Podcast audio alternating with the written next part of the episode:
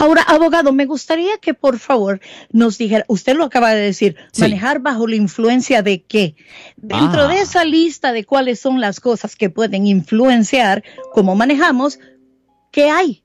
Well, puede ser cualquier cosa que lo, esté influenciando, cualquier sustancia. Obviamente la, la, sustancia más común es alcohol, pero puede ser medicina recetada, medicina que no ha sido recetada, puede ser obviamente marihuana, ah, cualquier sustancia que modifica su forma de poder pensar. Uh, eso mm. es considerado un ah, bajo la influencia. Y cualquiera de esos, de, esas cosas, alcohol, medicina, droga ilegal, marihuana, cualquiera de esas cosas, no hace diferencia si es con receta, sin receta, pueden ser la base para que le oh, presenten cargos por manejar bajo la influencia. Ahora, cuando se trata de alcohol, tiene una cantidad específica que la persona tiene que tener en su sistema para para poder potencialmente ah, evitar que le presenten el cargo de manejar bajo la influencia.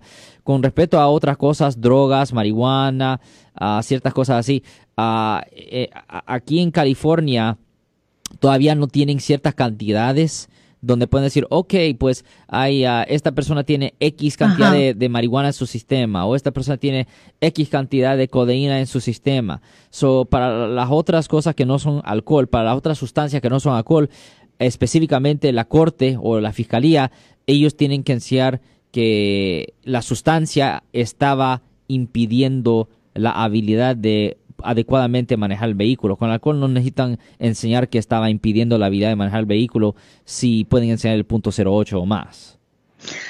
Wow, es, la cosa se complica cada vez. A veces, abogado, le pregunto esto porque a veces pensamos que una cosa pequeña, digamos, eh, lo que nos acaba de declarar, que es recetada o no recetada. Correcto. Y mucha gente llega a mi oficina y me dice, pero esta medicina fue recetada. ya, ya, ya entiendo eso, pero no hace diferencia si fue recetada o no. si ah, la medicina Ah, estaba impidiendo su habilidad propiamente conducir el vehículo, todavía le pueden presentar un cargo de un DUI. Por ejemplo, ah, yo creo que fue antier a un cliente que había sido acusado de una felonía, delito grave de manejar bajo la influencia porque él había dañado tuvo accidente y dañó físicamente al cuerpo uh, de, la, de la otra persona. La otra persona. Y me está diciendo, pero yo no, yo no usé nada de alcohol, yo no usé ninguna droga ilegal, simplemente el, doctor me recetó esto, esto y esto. Ajá, y usted está bajo la influencia de esto, esto, eso. Sí, pero me la recetó. Ajá, yo entiendo eso, pero todavía es un DUI.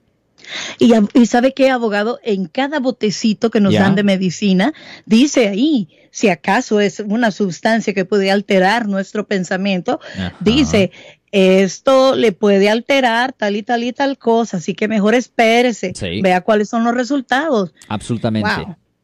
Yo soy el abogado Alexander Cross. Nosotros somos abogados de defensa criminal. Le ayudamos a las personas que han sido arrestadas y acusadas por haber cometido delitos. Si alguien en su familia o si un amigo suyo ha sido arrestado o acusado, llámanos para hacer una cita gratis. Llámenos para hacer una cita. Ese número es el 1-800-530-1800. Estamos aquí en toda la área de la Bahía.